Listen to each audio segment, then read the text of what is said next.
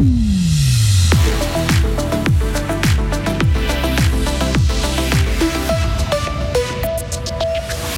Olympique n'a pas fait dans le détail pour son retour à la compétition face à Suisse centrale. Le marabout était-il un escroc? Frédéric Antonin nous expliquera les détails d'un procès qui secoue la Sarine. Et enfin, 50-50, c'est 50-50. Les interprofessions du Gruyère et du Vacherin ont déposé un logo pour protéger la fondue moitié-moitié. Une journée euh, souvent nuageuse, parfois pluvieuse et surtout venteuse. Attention, au maximum 13 degrés aujourd'hui. Nous sommes jeudi 17 novembre 2022. Bonjour Hugo Savary. Bonjour Mike, bonjour à toutes et à tous. Thank you. On commence par du basketball, mission accomplie hein, pour le Fribourg Olympique. Avec un succès de 41 points hier soir contre Suisse Centrale, 102 à 61.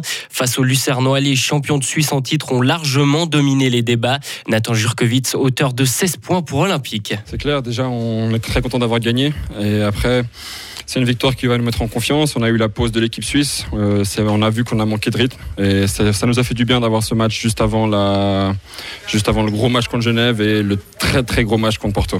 Et justement, le prochain match contre Genève est prévu ce samedi. Au classement, Fribourg Olympique figure à la deuxième place. Un prétendu marabout risque la prison ferme pour avoir soutiré près de 300 000 francs à des clients. Le prévenu comparé devant la justice sarinoise pour des faits commis entre 2019 et 2020 auprès d'une quinzaine de personnes.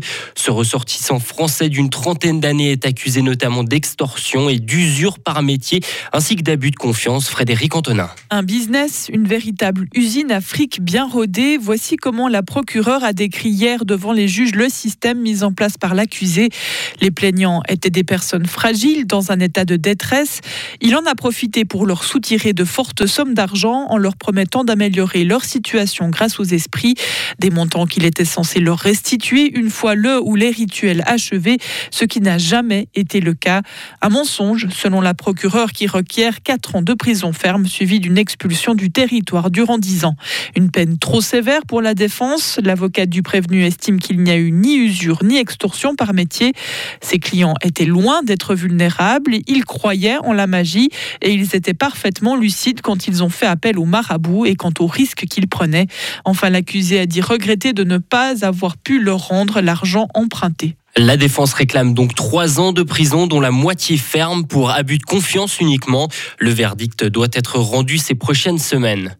Un budget 2023 qui n'a pas été voté dans la sérénité hier matin. Le Grand Conseil accepte du bout des lèvres la copie proposée par le gouvernement. Tous les députés de gauche se sont abstenus en cause des charges en hausse de 3,9% par rapport à l'année dernière, pour un total des charges qui dépasse pour la première fois les 4 milliards de francs. Le budget affiche un léger bénéfice de 103 000 francs, mais en puisant entre autres dans les fonds et prévisions.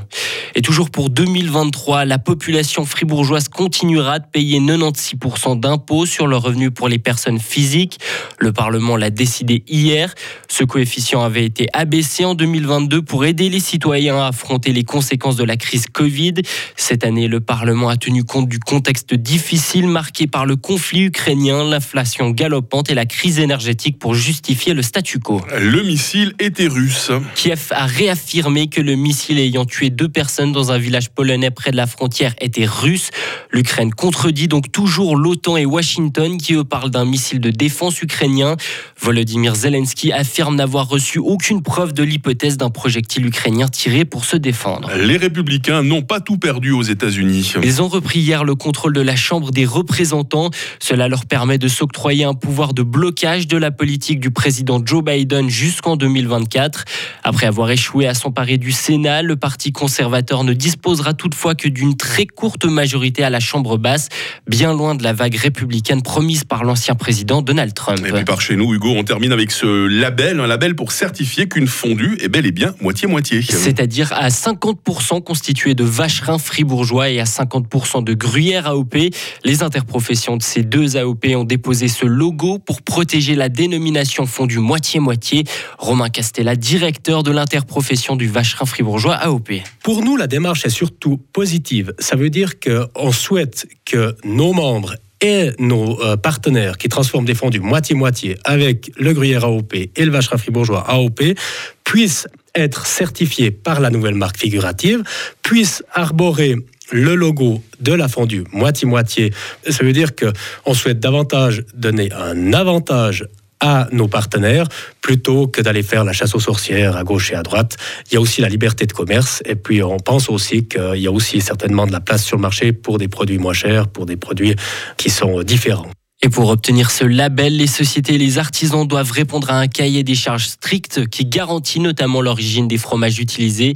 Les fondus qui ne respectent pas cette proportion de ce 50-50 pourront tout de même continuer d'appeler leur mélange moitié-moitié. Voilà, une fondue moitié-moitié à 6h05 du matin, Hugo. Je sais pas si c'est vraiment raisonnable, mais qu'est-ce que c'est bon entre nous. Hein. Oh, franchement, même à 6h05, je suis partant, je dois avouer. Un régal l'actualité avec vous, Hugo. On se recroise tout à l'heure avec toute l'équipe hein, pour voir ce dont on va vous parler ce matin sur Radio Fribourg.